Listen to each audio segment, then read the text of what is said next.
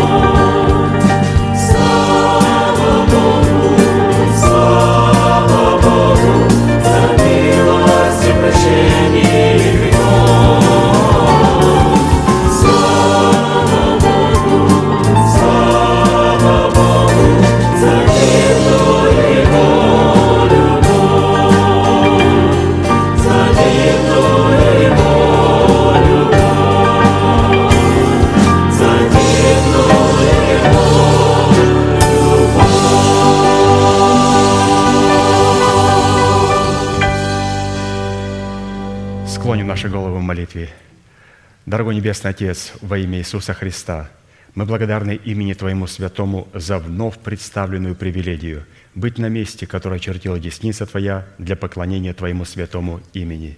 И ныне позволь наследию Твоему во имя крови завета подняться на вершины для нас недосягаемые и сокрушить всякое бремя и запинающий нас грех.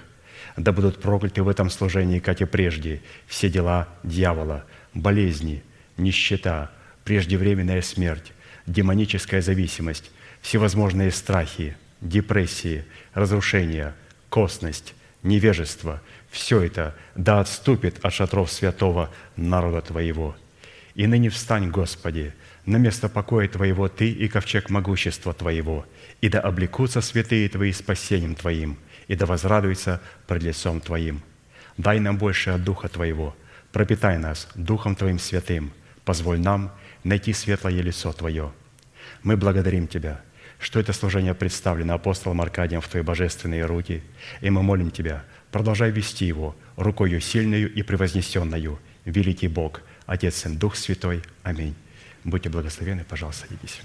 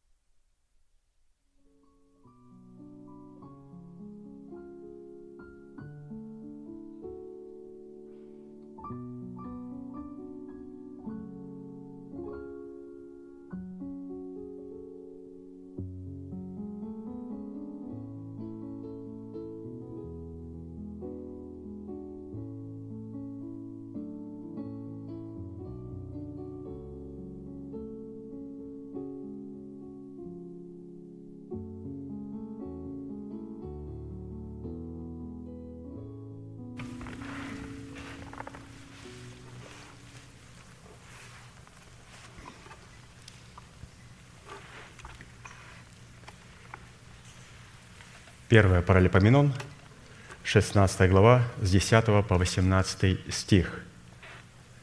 «Хвалитесь именем Его святым, да веселится сердце ищущих Господа. Взыщите Господа и силы Его, ищите непрестанно лица Его. Поминайте чудеса, которые Он сотворил, знамения Его и суды уст Его. Вы, семя Израилева, рабы Его, сыны Иакова, избранные Его – он Господь Бог наш, суды Его по всей земле. Помните вечно завет Его, Слово, которое Он заповедал в тысячу родов, то, что завещал Аврааму, и в чем клялся Исааку, и что поставил Иакову в закон, и Израилю в завет вечный, говоря, «Тебе дам я землю ханаанскую в наследственный удел вам». Этот отрывок Священного Писания является частью песни, которая была сопряжена с тем событием, когда принесли ковчег Божий и поставили его среди скинии, которую устроил Давид в Иерусалиме. В то время как жертвенник в это время оставался в Гаваоне, в скинии Моисеевой. И Писание говорит, что в этот день, когда ковчег был поставлен в Иерусалиме, в скинию, которую сотворил Давид, в это время Давид передал этот псалом для славословия Господу через Асафа и братьев его. И это очень знаменательный псалом, это очень знаменательные слова. И для того, чтобы нам сегодня правильно участвовать в служении десятины приношений, нам необходимо понять, что если мы не сможем поместить ковчег Завета Господня в Иерусалиме, то мы, смотря на десятины, будем видеть десятины служением Ветхого Завета. Почему сегодня многие святые говорят, что это находится за гранью Нового Завета в Старом Ветхом Завете? По той причине, потому что они, находясь в эре Нового Завета, живут стандартами Ветхого Завета. Для того, чтобы поместить себя в Новый Завет, необходимо, во-первых, для того, чтобы ковчег Божий нашел свое место в Иерусалиме. А для того, чтобы он нашел свое место в Иерусалиме, для этого необходимо, чтобы скиния Божия остановилась в Гаваоне. Мы знаем Гаваон и гаванитян, которые были народом, населяющим хананскую землю, и которые подпадали под проклятие, но которые употребили хитрость и пришли к Израилю и сказали, мы пришли из далекой страны, и взяли с собой а, за пресневелые хлеба, старую одежду, ветхую, изношенную, и пришли, и сказали, мы пришли из очень дальней страны, и мы слышали о том, что Господь для вас сделал. Заключите с нами завет. И они посмотрели на них, посмотрели на их хлебы, и заключил Израиль с ними завет, что они будут с ними в дружбе и будут защищать их. А Гаваон – это был как раз следующий город после Иерихона и после Гая. Гаванитяне должны были быть уничтожены – и они не были уничтожены. Это как раз, как мы слышали, тот народ, который представляет для нас разумные возможности христианина. Именно гаванитяне стали рабами, и Иисус Навин сказал, что отныне вы будете рубить дрова и черпать воду для Дома Господня. Отныне вы будете служить в скинии Божьей. И это очень важный город, и когда наша скиния а, вот именно скиния Моисею, потому что когда мы рождаемся свыше, мы рождаемся со скинией Моисея, то есть в служении осуждения. Но как перейти из служения осуждения в служение оправдания? Необходимо, чтобы ковчег Божий покинул скинию Моисеева и нашел свое место в скинии Давидовом. И после скинии Давидовой, которая была в Иерусалиме, он сможет занять свое место, достойное в храме Божьем. Итак, мы направляемся в храм Божий – Скиния Моисеева сегодня редко вы найдете в церкви святого человека Божьего, который поместил свою скинию на Гаваоне. Писание говорит, что именно когда мы будем находиться в Гаваоне, мы будем продолжать находиться в, суж... вот в служении осуждения. Но это как раз тот первый шаг, который необходимо употребить для того, чтобы ковчег Божий нашел свое место в Иерусалиме.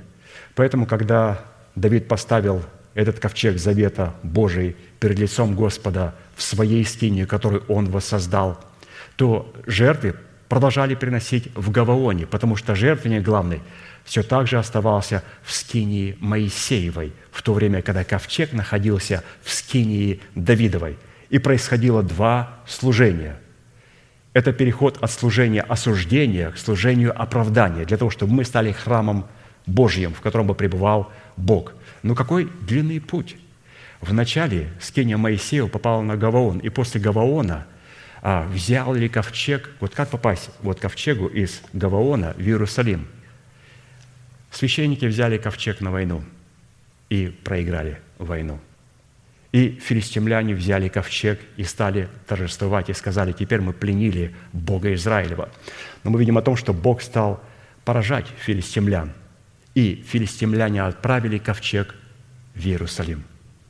Положили на валов, и валы шли, мычали, и вот направлялись по пути уже а, сначала в один дом, потом в другой, и так дошли до Иерусалима, то есть дошел ковчег до Иерусалима. Там был целый процесс.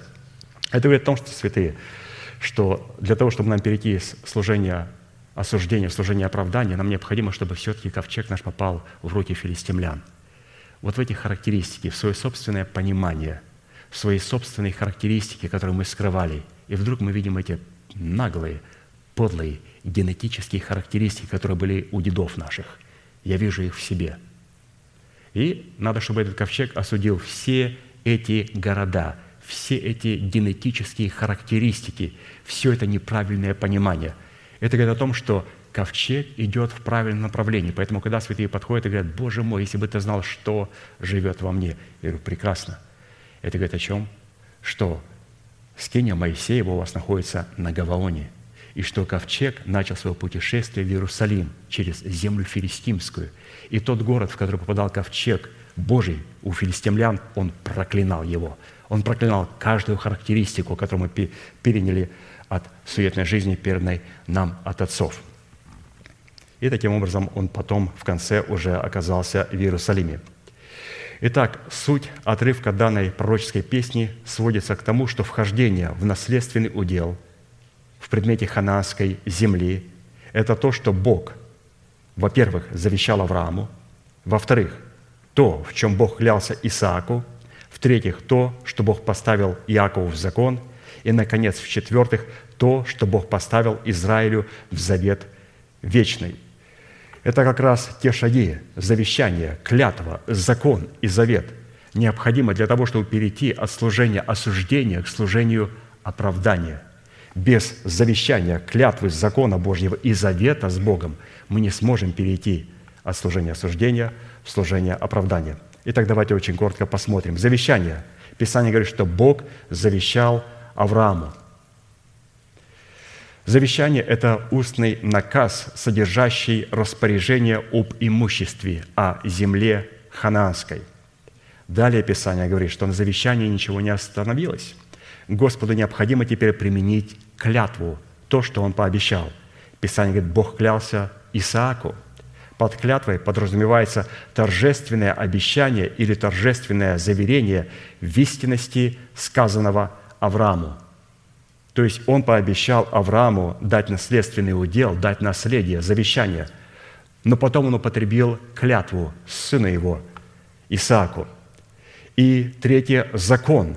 Бог поставил Иакову в закон. Что такое закон? Закон – это систематизированное письменное изложение догматов вероучения. То есть Бог не остановился на завещании, на устном наказе, на клятве, которую Он торжественно обещал Исааку. Он прошел дальше и дал Иакову закон. Он изложил свое слово устное в письме. Он дал им закон. То есть изложение догматов вероучения, которое было записано. Богу не нужно что-то записывать. Когда Бог сказал, это да и аминь. Но вопрос, почему Бог записал свое письмо вначале на камне, потом на свитках. Сегодня мы имеем, а, разумеется, это на бумаге в формате Библии. Почему Бог записал свое слово? Ведь Бог такой, Он сказал, Он исполнит. Но мы, люди, не такие. Мы говорим, и мы не исполняем. Почему? Мы забываем.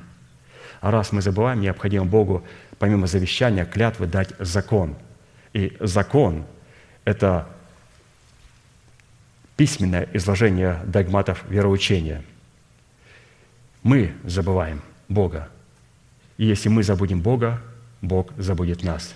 И Бог переживает за то, чтобы мы не забыли Его.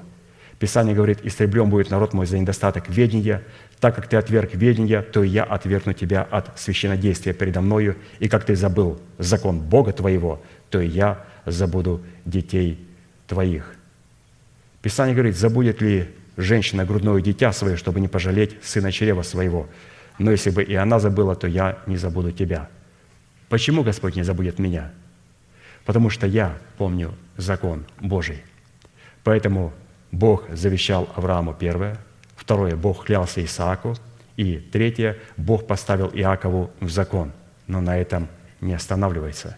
Зачем Бог дал закон в письменном формате – чтобы заключить теперь контракт, завет с человеком. Бог поставил Израилю, Писание говорит, завет вечный. Завет – это торжественный обет или договор между Богом и человеком. Поэтому мы видим, что для того, чтобы правильно относиться к служению десятины приношений, нам необходимо увидеть завещание, клятву, закон и завет с Богом, то есть обоюдный договор между Богом и человеком – и вхождение в наследственный удел – это вхождение или же выхождение из сферы проклятия нищеты и болезней, и вхождение в сферу благословений, то есть в сферу исцелений от нищеты и болезней. Если мы определим на первую часть данного отрывка, вот оно будет являться условием, выполнив который мы войдем в завещание Авраама. И выражаются эти условия в следующем. Во-первых, как было написано, мы прочитали, необходимо хвалиться святым именем Господа, а не своими заслугами – во-вторых, необходимо веселиться своим сердцем в поисках Бога. В-третьих, необходимо взыскать Господа и силы Его во всех сферах нашей жизни. В-четвертых, искать непрестанно лица Его. Как мы это делаем? Для этого нам необходимо ковчег Божий, там, где Бог открывает себя, переместить из Гаваона, чтобы он прошел через всю землю филистимскую, проклиная и осуждая каждую генетическую характеристику в нас.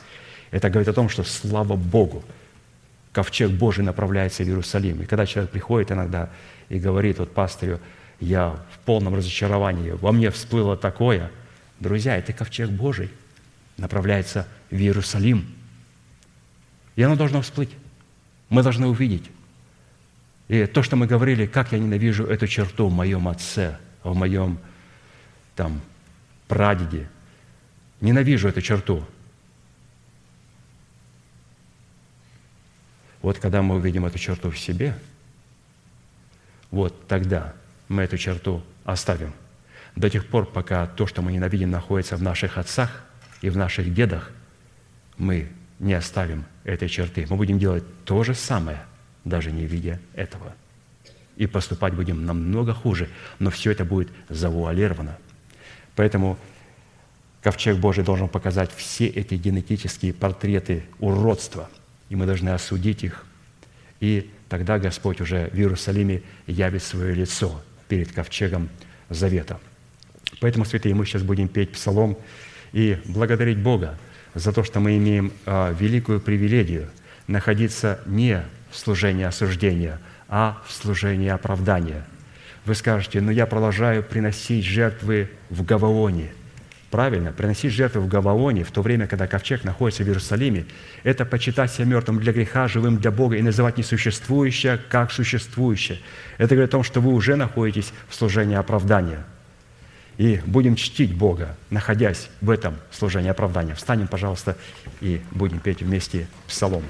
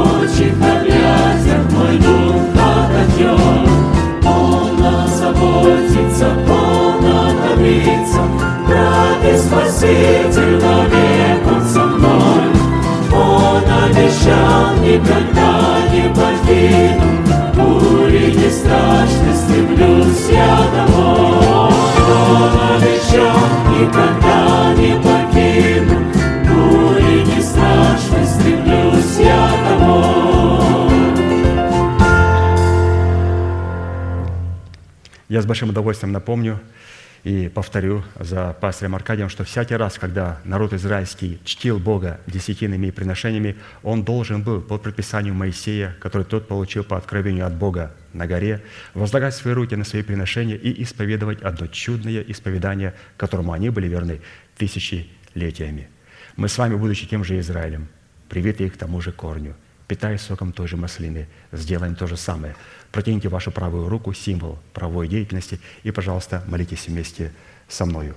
Небесный Отец, во имя Иисуса Христа, я отделил десятины от дома своего и принес в Твой дом, чтобы в доме Твоем была пища. Я не отдаю в печали, я не отдаю в нечистоте, я не отдаю для мертвого.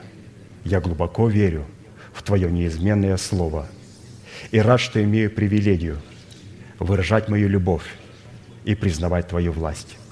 И ныне, согласно Твоего Слова, я молю Тебя прямо сейчас, да откроются Твои небесные окна, и да придет благословение Твое до избытка на Твой искупленный народ во имя Иисуса Христа.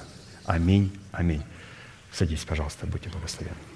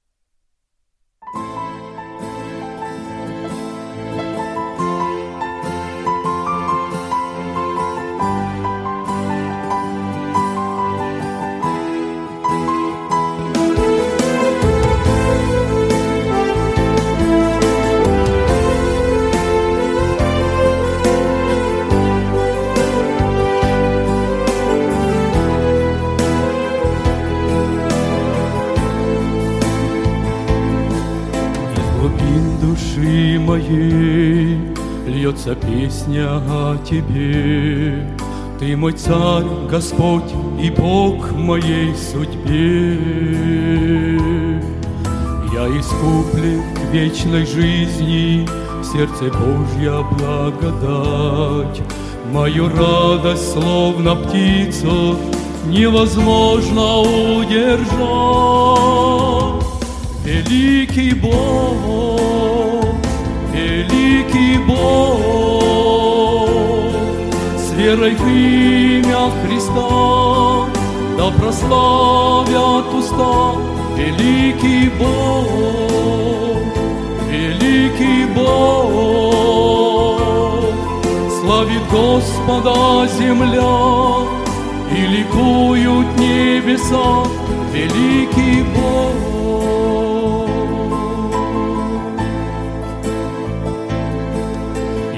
Пою лишь о Тебе, Ты Спаситель мой Господь, И хочу, чтоб сердце льнуло лишь к Тебе.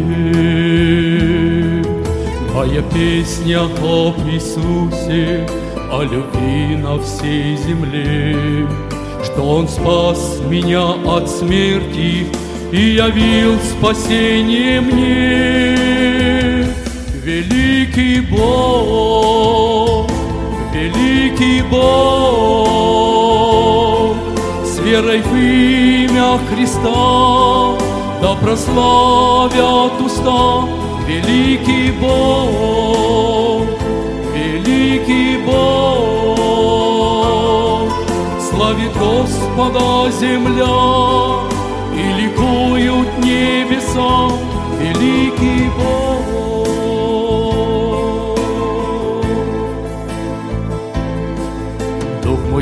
пятна хранит откровения любви, Обращая взоры лишь к путям Твоим. Он поет о восхищении Церкви Божьей в небесах, О великом искуплении в жертве Господа Христа. Великий Бог, великий Бог, с верой в имя Христа, да прославят уста, великий Бог, великий Бог, славит Господа земля, и ликуют небеса, великий Бог.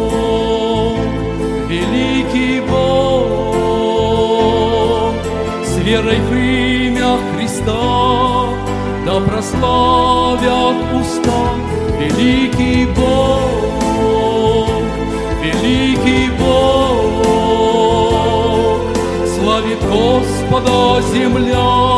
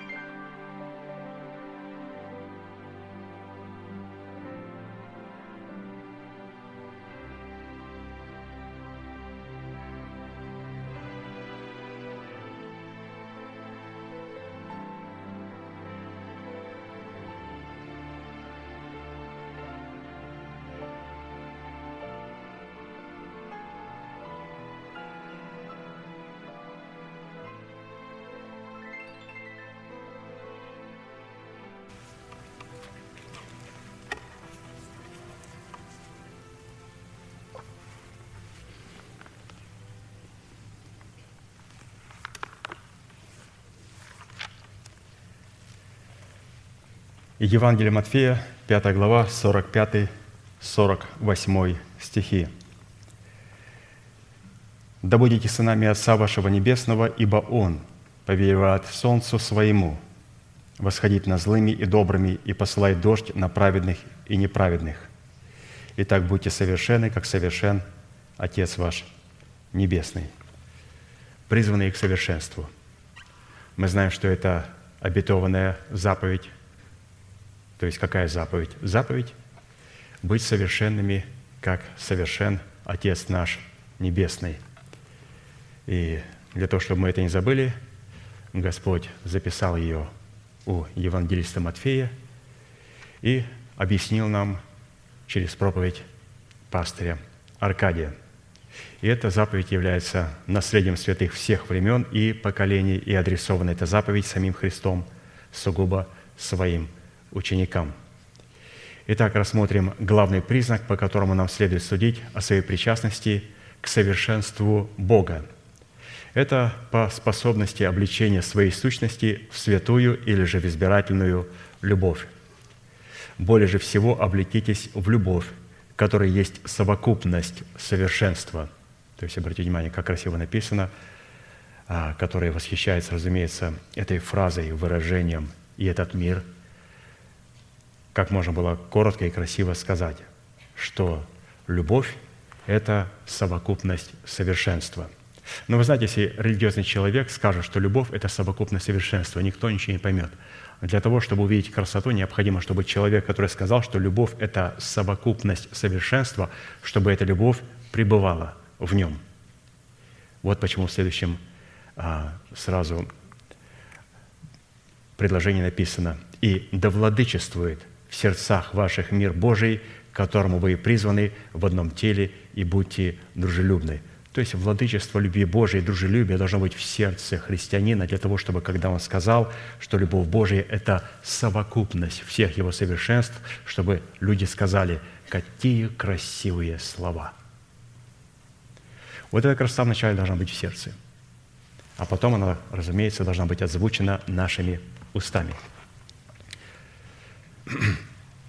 Исходя из данного изречения, владычество мира Божьего в наших сердцах возможно только при одном условии – если избирательная любовь Бога будет пребывать в наших сердцах, и мы будем облечены в избирательную святую любовь Бога.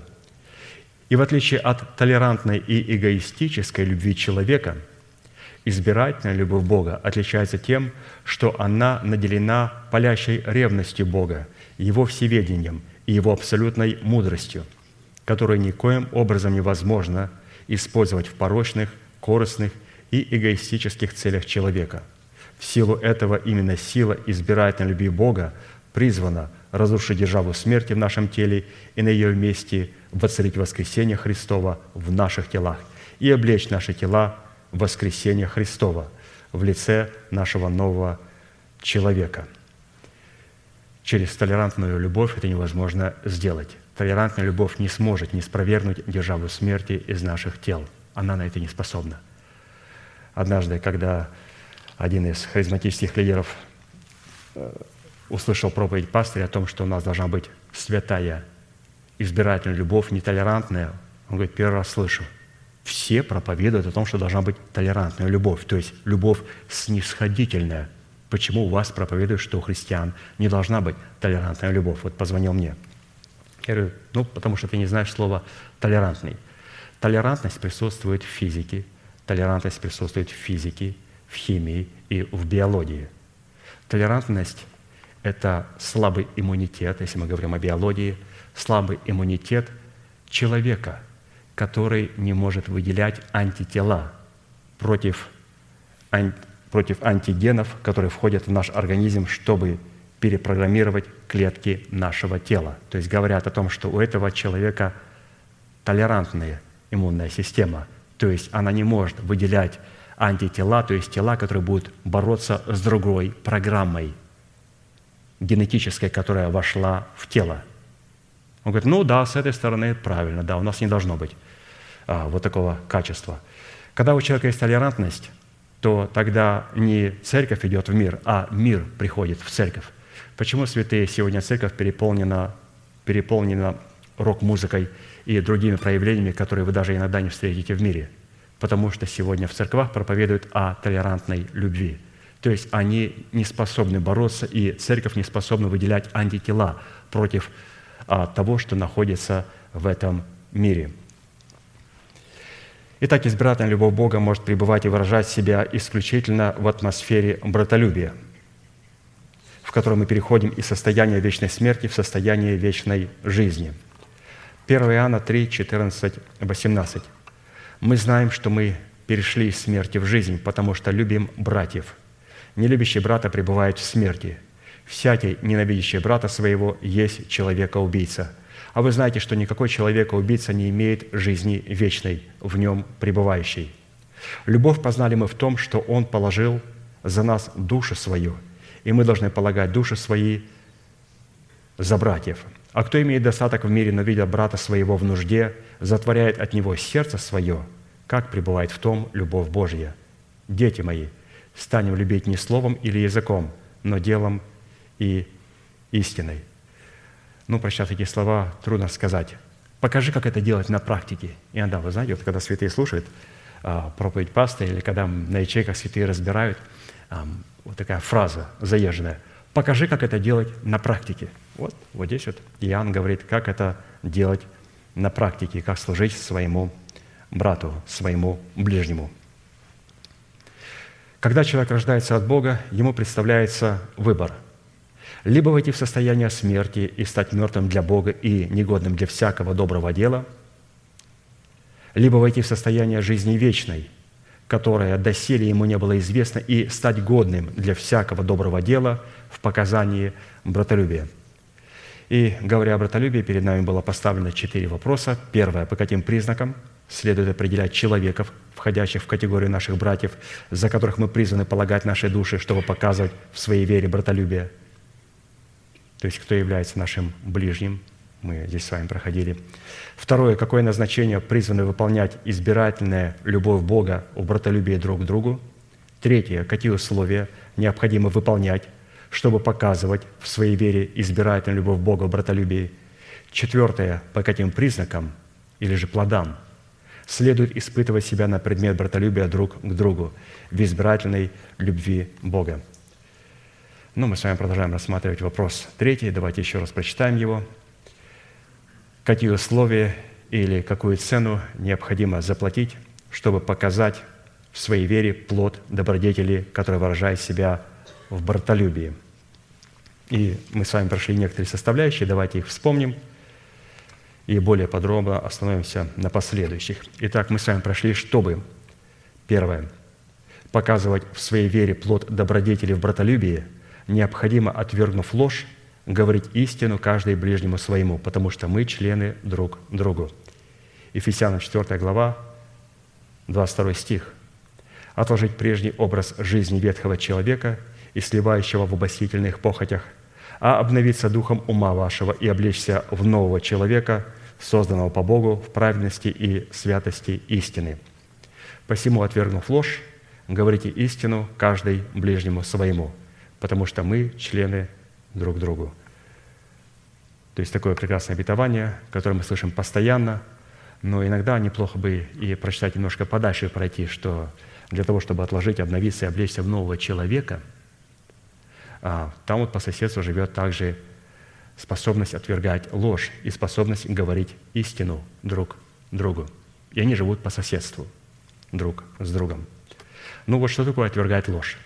Это первая соседка, которая очень близко живет с нашим обетованием, в котором мы решили отвергнуть прежний образ жизни ветхого человека, обновить свое мышление духом своего ума и потом облечься через исповедание в нового человека. Вот ее первая соседка. Это отвергать ложь. Несколько составляющих, о которых мы говорили, и которые необходимо помнить и никогда не забывать. Отвергать ложь – это значит, во-первых, зачать и родить правду – которое необходимо будет взрастить в плод правды, чтобы этим плодом противостоять плодам лжи, которую зачал и родил в нашем теле нечестивый, то есть ветхий человек. Лжи невозможно противостоять просто волей или же еще чем-то. Как мы слышали, мы не можем сказать нашим детям, Пообещай, что ты больше никогда не будешь меня обманывать. А вы можете такое обещание дать? Вы с детства верующие, в церковь ходите, на иных языках молитесь.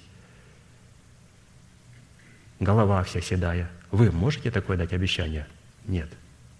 Почему? Потому что так с ложью не относится. Необходимо зачать правду, родить плод правды, чтобы теперь правда, правда Божия, боролась в воротах, в моих устах с плодами лжи. И вот здесь два воина встречаются, правда и ложь. И у меня начинается борьба. Сказать правду или же немножко обмануть? Или до конца не сказать, чтобы человек не понял. Если я до конца не скажу, я вроде не солгал, но я правду до конца не сказал, и он поймет все равно неправильно. Но зато я не обманул, но я не сказал полной правды, полуправду. Но это большая ложь. Поэтому борьба происходит вот здесь. Вот. Плод правды борется с плодом лжи. Дальше отвергает ложь – это возненавидеть беззаконие в своем теле и вместе с Исаией провозгласить «Я человек с нечистыми устами и живу среди народа также с нечистыми устами». Также отвергнуть ложь – это свергать в своем теле с престола носителя лжи через совлечение себя ветхого человека.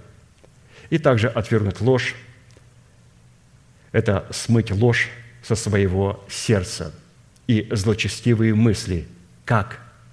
Через исповедание своими устами новых мыслей, которые мы приняли в свое сердце через научение и наставление вере – смыть ложь со своего сердца и злочестивые мысли. Это говорит о том, что в нашем сердце, как и на компьютере, записана программа. И для того, чтобы эту программу э, стереть, нам необходимо внести другую программу. И у каждого, у человека сердце имеет определенную, как вот у компьютера есть такое понятие место, вместимость, сколько можно записать программы. По-английски называется memory, память. И все компьютеры лимитизированы. Наше сердце тоже лимитизировано, и поэтому, если мы загрузим туда программу правды Божьей и начнем исповедовать его, просто дьяволу невозможно будет записать программу лжи. И иногда человек говорит, вот эти вот образы и имиджи, которые я посмотрел на интернете, они преследуют меня. Вы знаете, что дьяволу очень трудно оставить эту программу. Ее можно спокойно уничтожить, потому что каждый образ, каждый имидж, каждое видео, которое человек посмотрел, негативное, оно имеет очень большую программу – и вам только стоит через исповедание уст исповедовать истину Божию, эта программа вытесняется. Этот файл, как мы говорим, вытесняется, он очень большой. И потом дьявол не сможет напоминать все эти образы. Почему? Он напоминает их, потому что наше сердце пустое. И, разумеется, он туда вкладывает самые большие свои файлы, вот эти документы, которые там хранятся. Их надо уберечь, убрать оттуда. Как? Принять истину и начинать исповедовать. И все эти образы, которые были, от которых я в ужасе был, и за что я себя ненавижу – надо просто исповедать Слово Божие, и все это исчезнет. Ему просто не будет... Как исчезнет? Ему не будет места в нашем сердце. Это было первое. Второе. Чтобы показывать братолюбие в избирательной любви Божьей Агапы, необходимо не замышлять против ближнего нашего зла, когда он без опасения живет с нами. Притча 3, 29. Не замышляй против ближнего твоего зла, когда он без опасения живет с тобою. Это происходит, когда мы вынашиваем в сердце своем зависть по отношению к нашему ближнему и желаем ему зла, но при этом устами своими выражаем этому святому подчеркнутое уважение и солидарность. То есть здесь мы должны понимать, что человек живет с нами без опасения, рассчитывает на нашу дружбу. А вот наши уста и наше сердце находится в разных командах. Нам надо так, что вот уста, которые благословляют святого, чтобы наше сердце также благословляло святого, чтобы вот у нас был такой баланс между нашим сердцем и между нашими устами. А как это происходит? Через братолюбие. Мы знаем, что мы перешли из смерти в жизнь. Третье.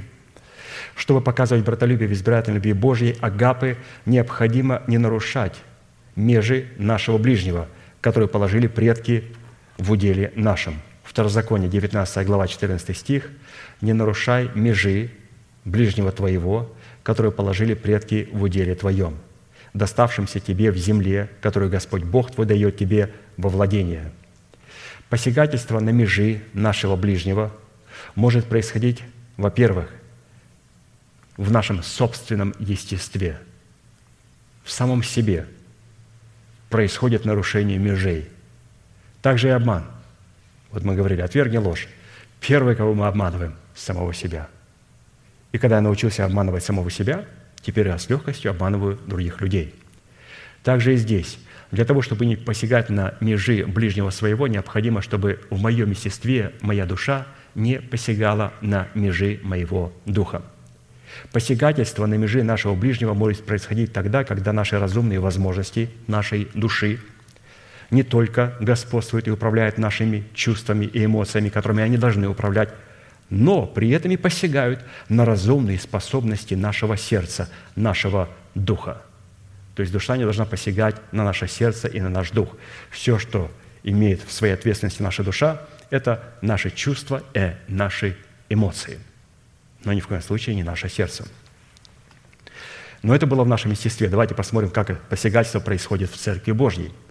Посягательство на межи нашего ближнего может происходить, когда мы приписываем себе мысли ближнего в лице человека, представляющего отцовство Бога, которое является откровением Святого Духа, и выдаем их, эти откровения, как свои, независимые откровения, полученные лично нами.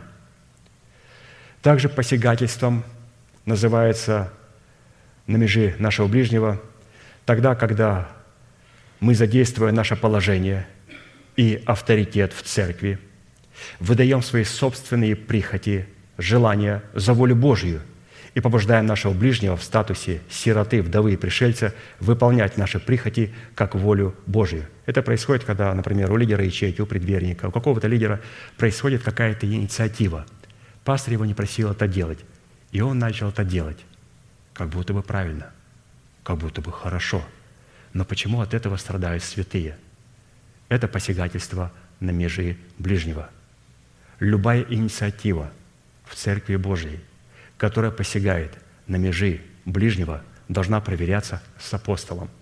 Я не могу проявлять ни одной инициативы до тех пор, пока я не проверю с ее, эту инициативу с моим отцом. Как вы на это смотрите, что вы скажете – Почему? Потому что она не касается меня и моих пределов. Я теперь должен говорить святым и понукать святым.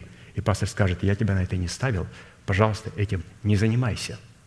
Поэтому это особенно касается лидеров, которые находятся в лидерском составе, предверников, чтобы они не посягали на межи ближнего, не говорили им то, что им не говорил пастырь. Здесь не становись, здесь не паркуйся, этого не делай. Вся парковка является private property – и каждый святой может парковаться там, где он хочет.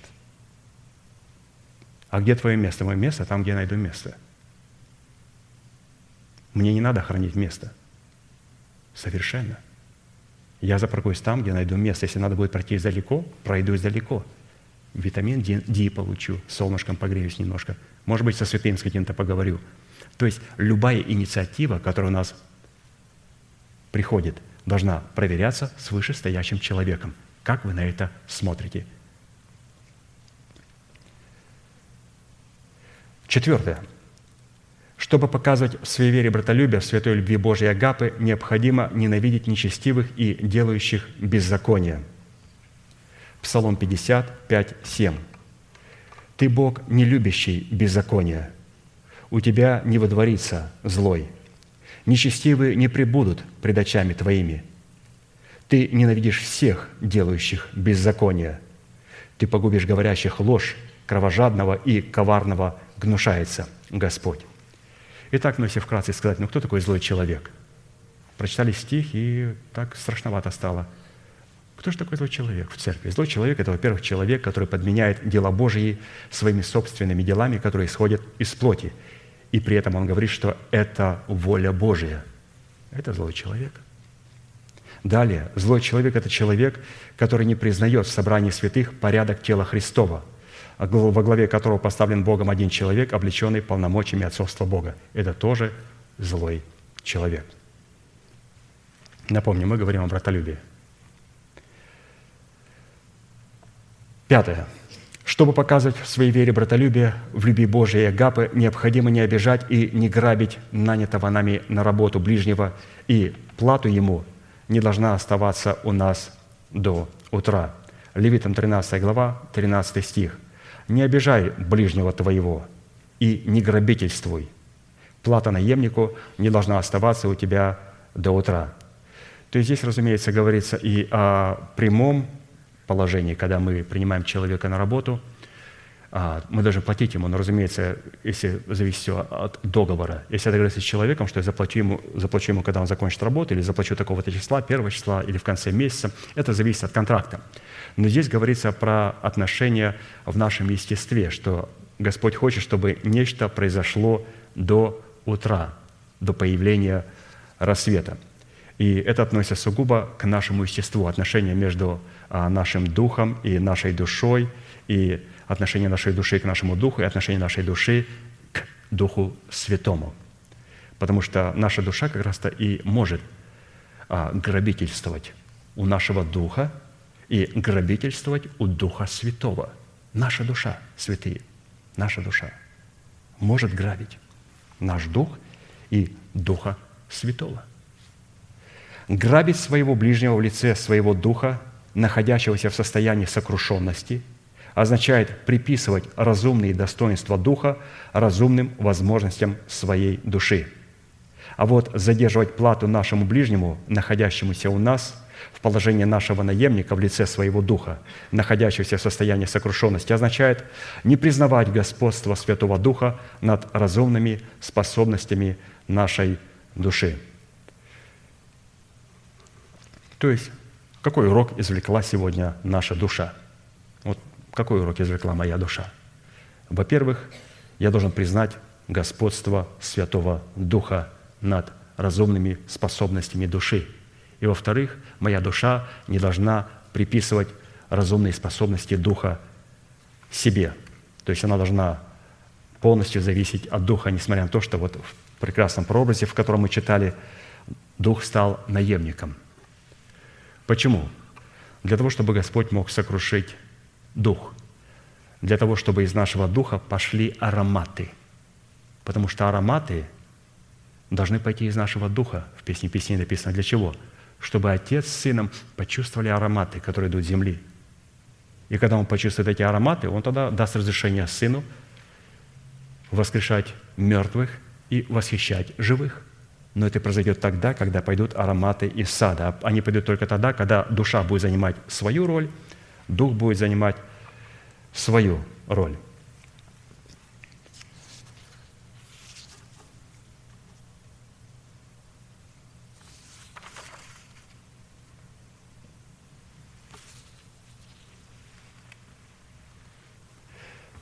Хорошо. Шестое. Чтобы показывать плод добродетели в братолюбии, необходимо забывать заднее и простираться вперед к цели и к почести высшего звания Божия во Христе Иисусе. Ну, здесь мы немножко поподробнее поговорим. Филиппийцам 3 глава, 13-14 стих. «Братья, я не почитаю себя достигшим, а только забывая заднее и простираясь вперед – стремлюсь к цели и к почести высшего звания Божия во Христе Иисусе. Забывать знания, забывать заднее, что это значит? Это означает забывать горечь падений и торжество побед, и не полагаться на прошлые добродетели.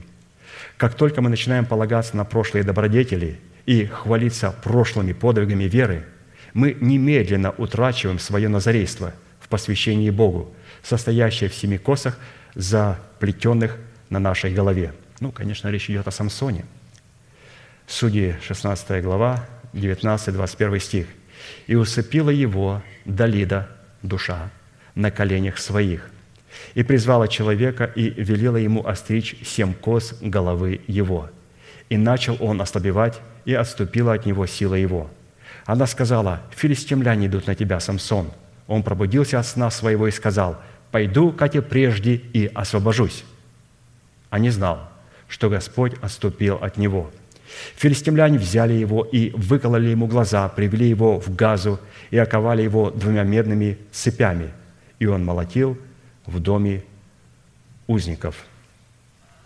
Все, на что мы можем полагаться, стремясь к цели, состоящей в почести высшего звания Божия во Христе Иисусе, так это на милость Бога, которая содержится в сокровищнице нашей надежды – состоящий из драгоценных обетований Бога, положенных на наш счет во Христе Иисусе в нашем сердце.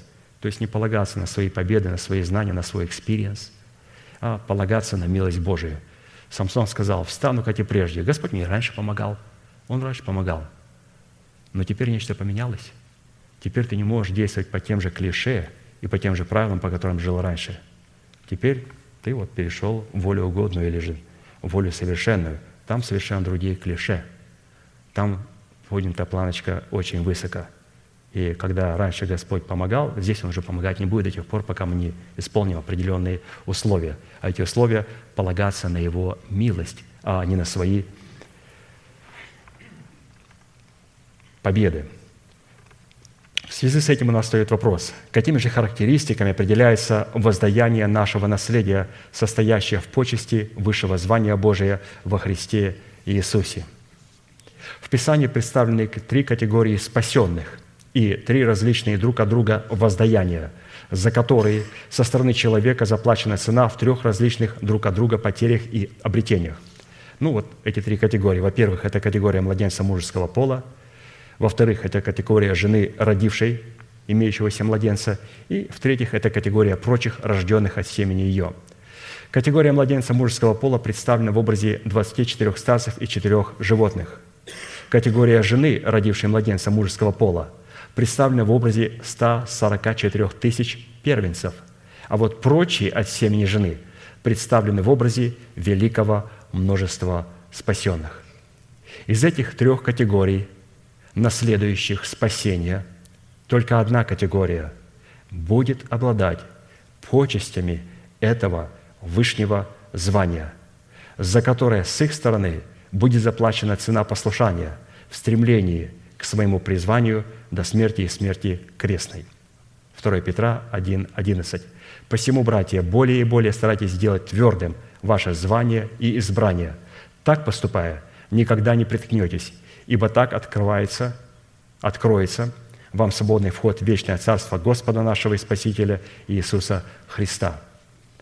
То есть здесь говорится о звании, что, оказывается, наше воздаяние зависит от нашего звания, а наше звание определяется по нашему избранию. То есть на иврите слово «звание» означает ранг, статус, отличие положения, достоинство, слава, сила и призвание – вот это звание. И, разумеется, мы все ищем ну, самого высокого звания в Иисусе Христе. Потому что за это высокое звание будет великое воздаяние. Мы будем иметь возможность постоянно видеть Яхве лицом к лицу. Вот наше воздаяние. И она святые говорят, ну почему должен смотреть на воздаяние? Как-то некрасиво смотреть на кошелек от Бога. Я говорю, ну какой кошелек? Наше воздаяние – это ради чего мы живем и умираем, это смотреть всю вечность на лицо Бога. Вот самое великое воздаяние. Кто не хочет а, увидеть этого лица? Все хотят увидеть лица и видеть это лицо постоянно. Поэтому для того, чтобы увидеть, необходимо иметь великое воздаяние, награду. А для того, чтобы иметь это воздаяние, необходимо иметь очень высокое звание. А чтобы иметь очень высокое звание, высокое звание определяется по избранию. По нашему избранию можно определить наше звание. Есфирь, например, не просила ничего, кроме того, о чем сказал ей Гигай, евнух царских страж.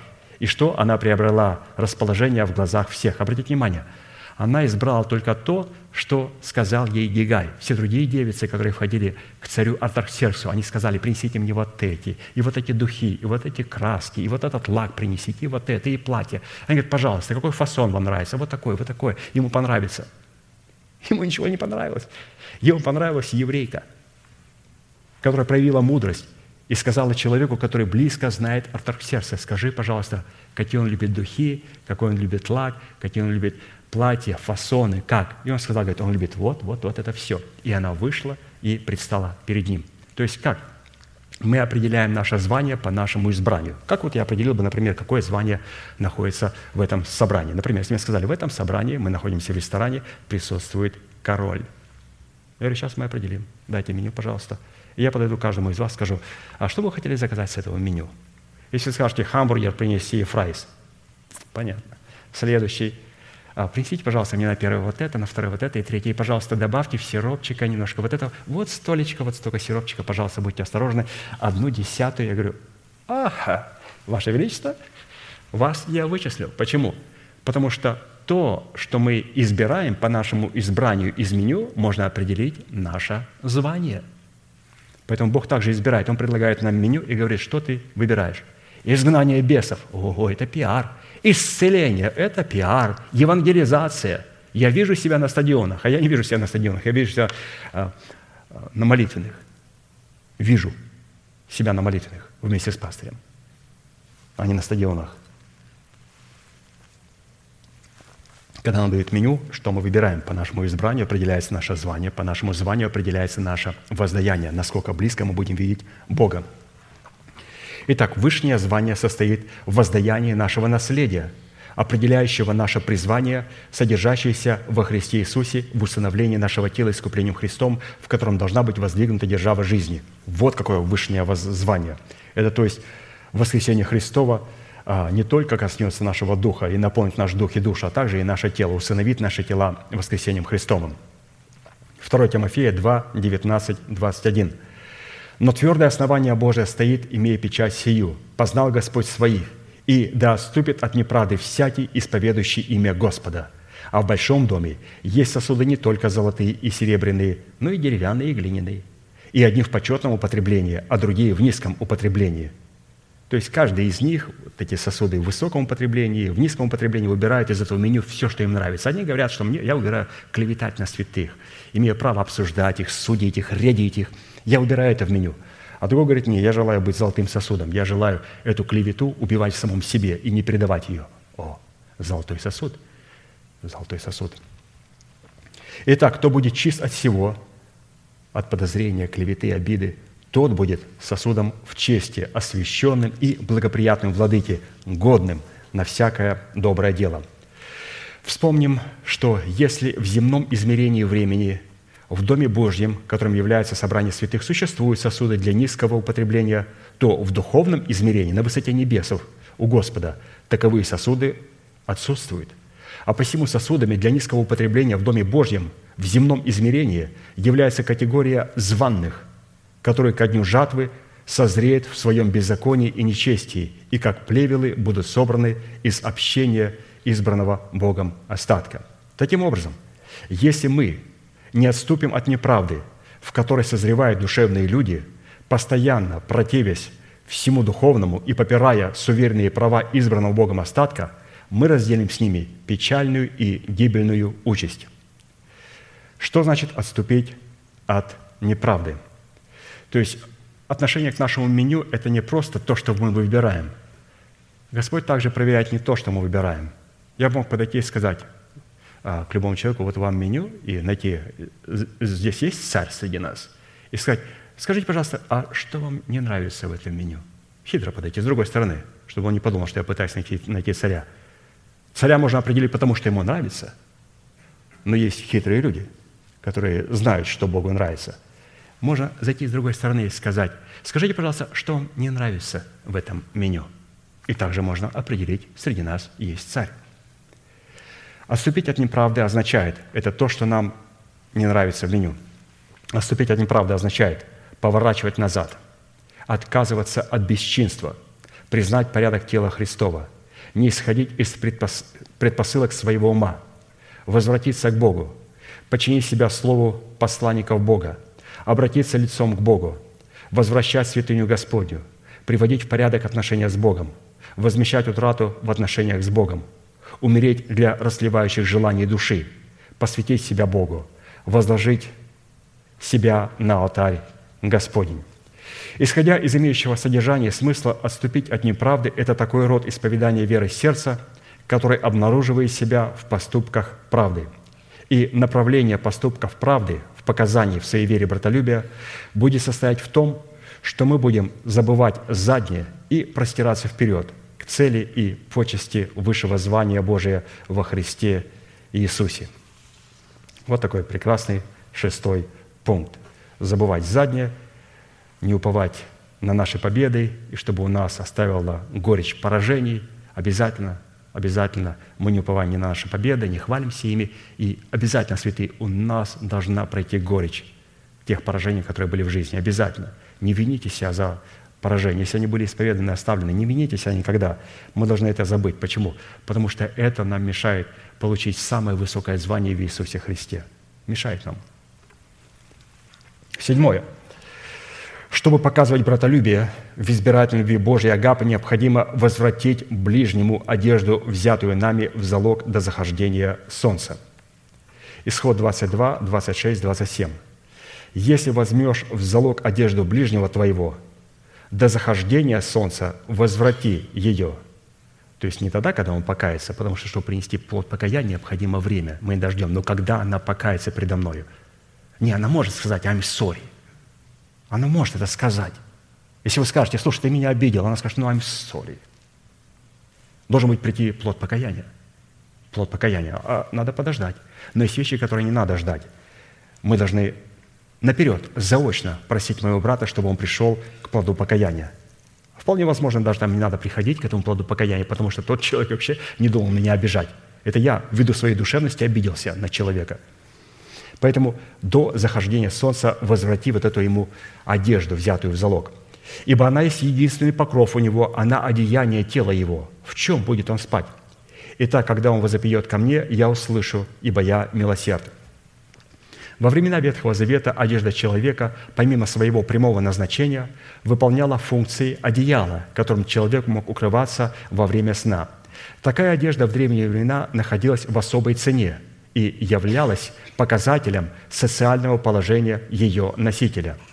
Только цари, князья и особо богатые люди имели перемену одежд. Но среднеобеспеченный человек имел только одну одежду. Ну, исходя из этого, мы с вами все очень богатые люди. Такая одежда входила в состав имущества и передавалась по наследию. Так у пророка Ильи была только одна верхняя одежда, которую он по праву наследия наследовал Елисею. Одежда отдавалась в залог ближнему только в том случае, когда брат в лице ближнего взял у другого брата какую-либо ценную вещь, но не имея полной цены, чтобы заплатить за эту вещь, отдавал за нее в залог свою верхнюю одежду. Учитывая, что заповеди, данные во время Ветхого Завета, обладали двойными, двойным назначением – так как помимо своего прямого назначения являлись неким иносказанием, который служил образом и тенью будущих благ. Как написано, закон имеет тень будущих благ, а не самый образ вещей. Несмотря на временность закона, который являлся для человека где-то водителем ко Христу, в нем присутствовали и сохранялись вечные ценности, содержащие в себе постановление законов благодати Божьей – а посему под одеждой, взятой в залог у нашего ближнего, следует рассматривать непростые отношения между братом и братом в среде собрания святых, а именно, когда один из наших ближних обижает нас чем-либо, то его одежда предмете его оправдания становится залогом в наших руках, и возвратить ему его одежду в предмете его оправдания можем только мы, простив ему вину против нас до захода солнца. Ефесянам 4 глава, 26-27 стих. «Гневаясь, не согрешайте. Солнце да не зайдет во гневе вашем, и не давайте места дьяволу». Следует иметь в виду, что во взаимоотношениях друг с другом прощать нанесенный нам ущерб мы обязаны только нашим ближним, входящим в категорию избранных, как написано – Марка 11 глава, 25-26 стих. «И когда стоите на молитве, прощайте, если что имеете на кого, дабы и Отец ваш Небесный простил вам согрешения ваши. Если же не прощаете, то и Отец ваш Небесный не простит вам согрешений ваших». То есть необходимо прощать нашего брата, нашего ближнего. И прощая нашего ближнего, во-первых, мы на, налаживаем отношения с Богом и позволяем брату принести плод покаяния – но если мы ждем, как мы слышали, плод покаяния у брата, когда там пройдет, а когда он пройдет? Плод покаяния. Ну, сколько мы, нам взяло времени, чтобы покаяться в наших грехах? Дни, месяцы, годы, десятилетия. Вы будете ждать, пока покается ваша сестра? Да не надо ждать. Все. Наш будильник – это восход и заход.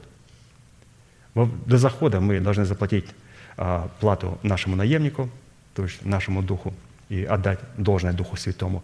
И также простить до захода солнца а, нашего обидчика, но это ближнего человека. Это не касается, разумеется, нечестивых и беззаконных людей, которых Бог не сказал, что мы прощали их, потому что мы увидим почему. Читаем дальше. Если же нечестивые беззаконные люди, которые не имеют права называться нашими ближними, обижают нас, мы должны обращаться к Богу, чтобы Он защитил нас, потому что они уже давно утратили ранее имеющиеся у них одежды оправдания, а посему и брать в залог у них нечего – забрать верхнюю одежду как образ оправдания. Может, такого праведника, святого человека, который согрешает против нас. Но мы не можем простить нечестивых и беззаконных. Прощаю нечестивых и беззаконных. Что, а что ему вернуть? Простить – это значит вернуть верхнюю одежду. А вернуть верхнюю одежду человек должен был обладать этой верхней одеждой, оправданием Божьим. А оправдание было утрачено, и праведность нечестивыми и беззаконными. Поэтому возвращать не надо ничего им до захода солнца, необходимо признать, призвать Господа на помощь. Римлянам 12 глава, 19 стих. «Не мстите за себя, возлюбленные, но дайте место гневу Божьему, ибо написано «Мне отомщение, я воздам», говорит Господь». Прощать нечестивых и беззаконных людей означает не являть надлежащей святости и участвовать в их беззакониях. Определить же, кто для нас является ближним, а кто таковым не является, мы можем по тем составляющим, которые мы с вами уже проходили, то есть шесть составляющих бесчинства.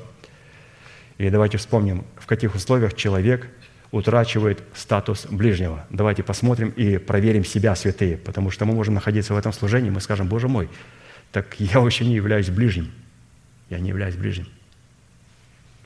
И за меня никто не должен вообще полагать душу свою, потому что душу полагаем мы только за ближнего своего. И давайте посмотрим, где человек теряет достоинство ближнего, в то время, когда он говорит, ну, брат мой. Во-первых, человек утрачивает статус ближнего, когда он поступает бесчинно в церкви. Во-вторых, когда он отрицает оправдание по вере. В-третьих, когда он отрицает заповедь десятин и приношений. Далее, когда он отрицает запрет на употребление вина и других алкогольных напитков – это не говорится о том, что люди, которые страдают и мучаются от алкоголя. Это говорит о том, э, люди, которые легализируют алкоголь, табак и курево. Те люди, которые борются и ненавидят, они остаются нашими ближними. Но те люди, которые говорят, что я не считаю это грехом, они теряют свое э, назначение ближнего. Но тот человек, который грешит, ну, он пьет алкоголь, другой занимается другими постыдными делами, и они оба делают в тайне, и оба страдают, и оба ненавидят эти грехи. Ну, что поделать? Ну, поэтому человек, который употребляет никотин а, там, или курит, или пьет, но ненавидит это, он остается нашим ближним. Но тот, который говорит, что я не считаю, что это грех, то такой человек является вот таким вот беззаконным человеком, который теряет статус ближнего. Также человек утрачивает статус ближнего тогда, когда отрицает порядок теократии, в котором функционирует тело Христова.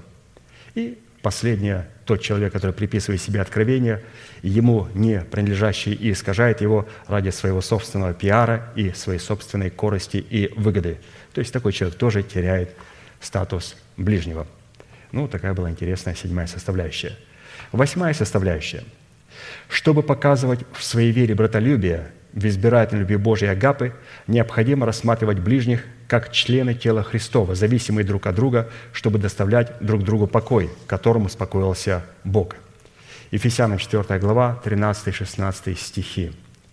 «Доколе все придем в единство веры и познания Сына Божия, в мужа совершенного, в меру полного возраста Христова, дабы мы не были более младенцами, колеблющимися и увлекающимися всяким ветром учения, по лукавству человеков, по хитрому искусству обольщения, но истинную любовью все возвращали в того, который есть глава Христос, из которого все тело, составляемое и совокупляемое посредством всяких взаимно скрепляющих связей, при действии в свою меру каждого члена, получает превращение для созидания самого себя в любви. Исходя из констатации имеющегося повеления, следует, что показывать в своей вере братолюбие – посредством всяких взаимно скрепляющих связей при действии в свою меру каждого члена, в котором мы получаем прощение к телу Христова для создания самого себя в любви, можно только после того, когда мы оставим тот род младенчества, который не разумеет порядка в теле Христовом. То есть, обратите внимание, нам необходимо оставить тот род младенчества, который не разумеет порядка в теле Христовом. Потому что у младенцев есть хорошая черта – Они любят свою мать. Они любят словесное молоко. Они слышат и понимают ее голос. Но есть одна черта и род младенчества, который Бог ненавидит. Это тот род, который колеблется и увлекается всяким ветром учения, за которым стоят обольстители, выдающие себя за посланников Бога, но такими никогда не являлись.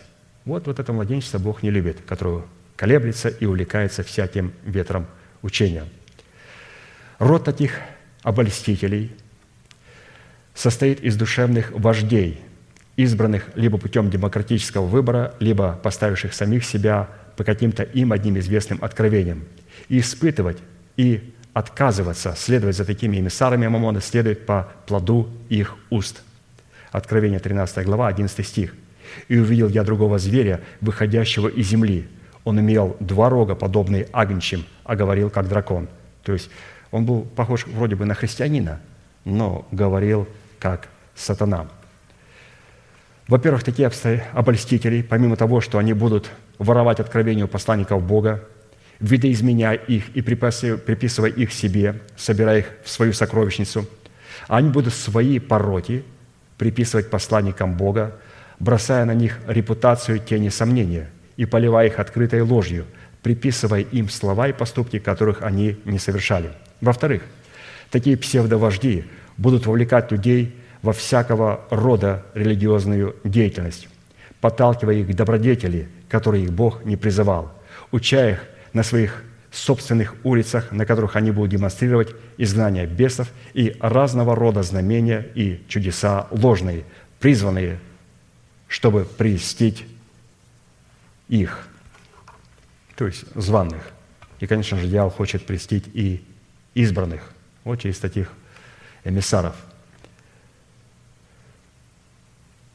А каких избранных? Избранных. Избранных, которые находятся еще в младенчестве – то есть необходимо а, оставить младенчество. И если истинным призванием всякого человека, призванного в общении с Богом, является плод Духа, в котором человек призван соработать с истиной благовествуемого Слова и с откровениями Святого Духа, открывающими истину в сердце, воздвигнуть в своем теле державу жизни, чтобы стать носителями небесного тела, то призвание, которое будет навязывать душевные вожди, идущим за ними слепцам, будет евангелизация, которую Бог не призывал. А если и призывал, то не таким образом, не такими средствами и не таким методом. Мы никогда не сможем принести покой нашим ближним посредством всяких взаимно скрепляющих связей при действии в свою меру каждого члена, если нашим призванием будет оставаться добродетель, исходящий из нашей собственной плоти – и евангелизация, которую призваны исполнять апостолы Христовы. Каждый из нас становится носителем Евангелия Царствия в тот момент, когда становится светом и солью для мира, а не тогда, когда исполняет свои собственные религиозные похоти, разогреваемые хитрым искусством обольщения – ну, на сегодня мы, святые, закончили, поэтому мы сейчас будем молиться, и мы призываем на это место всякого святого человека, который хотел бы восстановить с Богом тот завет, может быть, который был утрачен. И особенно тех святых, а, чьи сердца были поранены обидой. То есть из всех этих составляющих, когда я смотрел а, проповедь пастыря по видео, то есть он сосредоточил свое внимание именно на обиде, что нам необходимо избавиться от обиды. Мы скажем, ну там было так много красивых истин, но почему пастырь в конце, когда призвал, он сказал, святые, у кого есть обида на ближнего своего, от нее необходимо избавиться, что вот эта горечь обиды покинула наше сердце, потому что если в нашем сердце присутствует горечь на ближнего, который неправильно на самом деле поступил против меня, я не могу видеть лицо Бога, я не могу иметь полноценного общения с Богом – Поэтому с этим а, чувством, ну, все мы знакомы, все мы имели горечь обиды. Мы знакомы с этим чувством. Поэтому призываем на это место всех тех, кто хотел бы избавиться от этой обиды, а также исповедать свои грехи, оставить грехи, оставить ложь, оставить зависть, корость и все другие пороки. Мы вас ждем у алтаря. Будем молиться.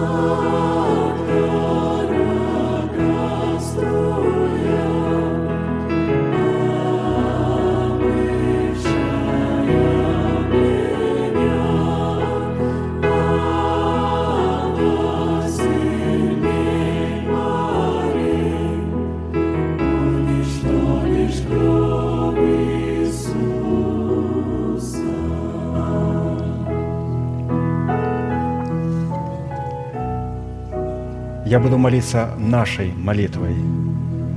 И прошу вас глубоко верить, что Бог за вас, Он не против вас. Он возлюбил нас вечной любовью. Он даровал нам дело своего искупления. Он встал между нами и нашими врагами, чтобы защитить нас и поднять нас до своего уровня. Глаза закрыты – это элемент тайной комнаты. Руки воздеты к небесам – это символ того, что наши руки без гнева и сомнения. Молитесь, пожалуйста, вместе со мною. Небесный Отец, во имя Иисуса Христа, я прихожу к Тебе, и на этом святом месте, в собрании святого народа Твоего, я раскрываю мое сердце, чтобы Ты мог увидеть мою боль, мое страдание, мою рану, нанесенную грехом и похотью, которые я ненавижу и от которых я отрекаюсь. Я прихожу к Тебе с моей болезнью, страхами, попранной честью, поруганным достоинством. Прошу Тебя, прости меня, омой меня, очисти меня, исцели мою рану, восстанови меня, защити меня кровью Сына Твоего. И прямо сейчас, перед небом и адом, я хочу исповедовать, что согласно Твоего Слова я омыт, я очищен, я исцелен, я восстановлен, я оправдан, я спасен. Прощаются грехи ваши и беззакония ваши во имя Иисуса Христа. Да благословит тебя Господь, да презрит на тебя светлым лицом Своим, и помилует тебя, и да даст тебе мир. Да падут вокруг тебя тысячи и десятки тысяч, одесную тебя, а к тебе не приблизится. Да придут на тебя благословения гор древних и холмов вечных, и да будет низвержена с шумом из тела твоего держава смерти, и да будет на ее месте воздвигнута держава жизни и воскресения.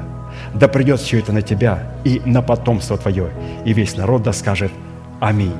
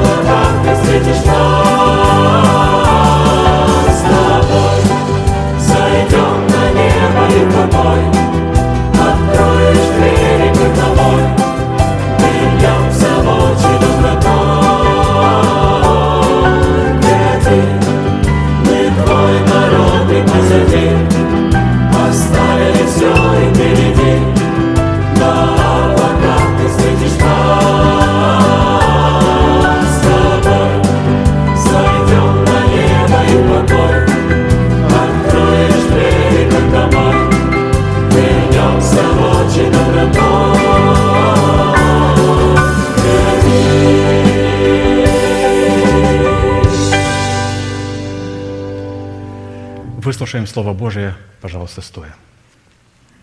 1 Коринфянам, глава 11, с 23 стиха. «Ибо я от самого Господа принял то, что и вам передал, что Господь Иисус в ту ночь, в которую предан был, взял хлеб и, возблагодарив, преломил и сказал, «Примите, едите, сие есть тело мое за вас ломимое, сие творите в мое воспоминание». Также и чашу после вечери сказал, «Сия чаша есть новый завет в моей крови, сие творите, когда только будете пить в мое воспоминание. Ибо всякий раз, когда вы едите хлеб сей и пьете чашу сию, смерть Господню возвещаете, доколе Он придет. Посему, кто будет есть хлеб сей или пить чашу Господню недостойно, виновен будет против тела и крови Господней. Да испытывает же себя человек, и таким образом пусть ест от хлеба сего и пьет из чаши сей. Ибо кто ест и пьет недостойно, тот ест и пьет осуждение себе, не рассуждая о теле Господнем. Оттого многие из вас немощны и больны, и немало умирает.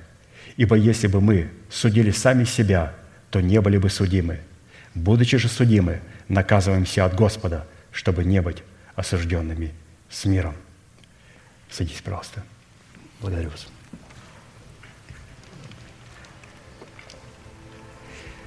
Еще раз в очередной раз хочется обратить наше внимание на фразу «рассуждать о теле Господнем». Рассуждать о теле Господнем – это значит, кем является Бог, что сделал для нас Бог, и кем являемся мы для Бога в Иисусе Христе, и что мы должны сделать со своей стороны, чтобы наследовать все то, что Бог положил на нас счет в Иисусе Христе. Также рассуждать о теле Господнем – это понимать, что в церкви нету позиций. В церкви есть роли для служения. И если мы воспринимаем свою роль как слуги за позицию командира, Писание говорит, мы не можем достойно участвовать в хлебопреломлении. Также участвовать достойно – это ценить каждым святым, любить святых, иметь братолюбие между друг другом, иметь способность прощать друг друга. Это значит рассуждать о теле Господнем. Кто имеет право участвовать в хлебопреломлении? Все те люди, которые веруют, что Иисус Христос есть Сын Божий, и обязательно, которые запечатлели свою веру водным крещением. Слово «запечатлеть» – это поставить печать на документ праведности. Поэтому все те святые, которые находятся в нашем собрании, и от 16 лет и старше, которые была дана возможность заключить завет с Господом, но они решили сначала стать святыми, стать получше, чтобы удивить Бога, и потом заключить завет с Богом, вам, наверное, стоит воздержаться от хлебопреломления. А все те святые, которые являются членами церкви и запечатлели свою веру водным крещением и не находятся на замечании или на отлучении, такие святые могут участвовать в хлебопреломлении. Поэтому давайте встанем и будем молиться за опреснок. Протяните вашу правую руку, символ правой деятельности, и, пожалуйста, молитесь вместе со мной. Дорогой Небесный Отец, мы благодарим Тебя во имя Иисуса Христа за ломимое тело Сына Твоего – мы молим Тебя, Господь, когда этот опреснок в достоинстве тела Господа Иисуса Христа пойдет по рядам святого народа Твоего. Да обретем мы, Господь, милость и благоволение перед Твоим святым лицом. И да будет разрушена держава смерти в наших телах, в немощах, в болезнях и в преждевременной смерти. И на ее месте да будет воздвигнута держава жизни, воскресения и юности Христовой. Мы благодарим Тебя, Господь, и мы принимаем милость Твою в этом опресноке во имя Иисуса Христа. Аминь. И, взяв хлеб, возблагодарил и преломил, и сказал, «Примите, едите, сие есть тело мое за вас ломимое. Сие творите только, когда будете есть в мое воспоминание». Садитесь, пожалуйста. Тот ряд, к которому подходит, встает и служит каждый святой друг другу.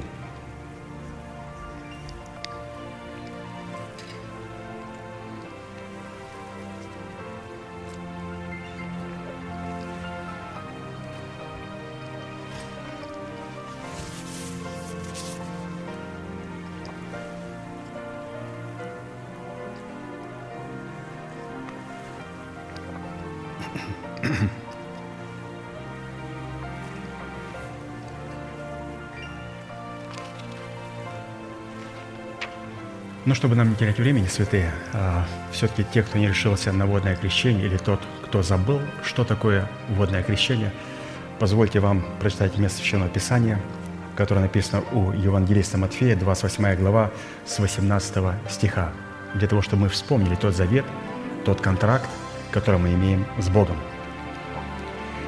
«И приблизившись, Иисус сказал им, «Дана мне всякая власть на небе и на земле. Итак, идите, научите все народы, крестя их во имя Отца и Сына и Святого Духа, уча их соблюдать все, что я повелел вам, и сия с вами во все дни до скончания века». То есть Писание говорит, что всякий раз, когда мы едим хлеб сея и пьем чашу сию, мы смерть Господню возвещаем. Какую смерть мы возвещаем? Ту смерть, в которой мы пребываем, а пребывать в смерти Иисуса Христа – это значит пребывать в Его крещениях, пребывать в крещении водою и помнить, что оно значит, пребывать в крещении Духом Святым и помнить значимость крещения Духом Святым, пребывать в крещении огнем и помнить значимость крещения огнем. И Писание говорит, что мы крестим людей на основании Слова Божьего во имя Отца и Сына и Святого Духа. Это говорит о том, что Господь хочет погрузить нас в самого себя, то есть в Отца, в Сына и в Святого Духа. И Он это делает, и при этом участвует вся Троица. Например, мы не сможем никак погрузиться в Отца без смерти Сына Его Иисуса Христа и без силы Духа Святого, который приходит и дает нам силу погрузиться в смерть Господа Иисуса Христа и восстать с Ним в Его воскресении – Поэтому крестень, креститься во имя Отца и Сына Святого Духа, это не значит сначала имею отношение а, с Сыном, потом с Духом Святым и потом с Отцом. Мы уже в крещении водою имеем общение с Сыном и с Отцом, и с Духом Святым. Или же правильно сказать, с Отцом, с Сыном и со Святым Духом. Сразу, начиная с крещения огнем, с крещения водою. И давайте вспомним, что а, приносит с собой крещение водою – крещение Духом Святым и крещение огнем. Ну, во-первых, крещение водою – это тогда, когда мы демонстрируем перед Богом печать праведности. Я праведный, но на документ праведности должен стоять печать, праведный от Бога. И это происходит тогда, когда мы принимаем водное крещение. И принимая водное крещение, наше имя а, записывается на небесах в книгу жизни – и когда оно записывается в книгу жизни, мы должны понимать, что с ним сопряжено. В этот момент я заключаю завет с Богом и говорю, Господь, я становлюсь странником, я умираю для моего народа, для моего русского, украинского, немецкого, испанского или какого-либо другого народа. Я умираю для него в смерти Господа Иисуса Христа, и я становлюсь а, вот таким вот пришельцем – и когда это происходит, Господь ставит на нас первую свою печать – святыня Господня. Все, святые. Мы в водном крещении получаем печать, первую печать – святыня Господня. Давайте помнить, чтобы нам не потерять этой печати, потому что когда мы теряем печать святыни Господня, наши имена, записанные кровью в книгу жизни, изглаживаются. Поэтому мы сейчас, когда будем дальше говорить, поговорим, а как нам сделать так, чтобы имена не были изглажены. Нам необходимо посредством риса Духа Святого посредством крещения, крещения Духом Святым и крещения огнем, записать наши имена на камне белом. И когда наши имена будут переписаны с книги на камень, тогда Писание говорит, ваши имена никогда не будут изглажены из книги жизни. Потому что то, что записано кровью, оно может изглажено нами самими. Но то, что мы переписали с Духом Святым на белый камень, то, что написано в книге кровью, никогда не будет потеряно и никогда не будет изглажено. Также и чаша после вечери, и сказал, сия чаша есть новый завет в моей крови. Сие творите только, когда будете пить в мое воспоминание. Только пьем вино, когда вспоминаем смерть Господа Иисуса Христа. Только. Встанем, пожалуйста, протяните вашу правую руку, символ правовой деятельности, будем молиться. Дорогой Небесный Отец, во имя Иисуса Христа, мы благодарим Тебя за новый завет в крови – которая была изливаема за многих во оставление грехов. И когда чаша Нового Завета придет перед святым рядам народа Твоего, и мы будем пить из нее. Мы молим Тебя, Господь, да обретем мы благоволение и милость перед лицом Твоим, и да будет проклято в нашей генетической зависимости от суетной жизни, переданной нам от отцов. И да утвердишь Ты, Господь, свою небесную духовную генетику в нас, и да приведешь Ты нас, Господь, в духовную зрелость, и да позволишь Ты нам оставить младенчество, которое увлекается всяким ветром учения. Благодарим Тебя, Господь, за эту чашу и принимаем ее во имя Иисуса Христа. Аминь. Садитесь, пожалуйста, тот ряд, которому подходит, встает, и мы продолжаем дальше служить друг другу.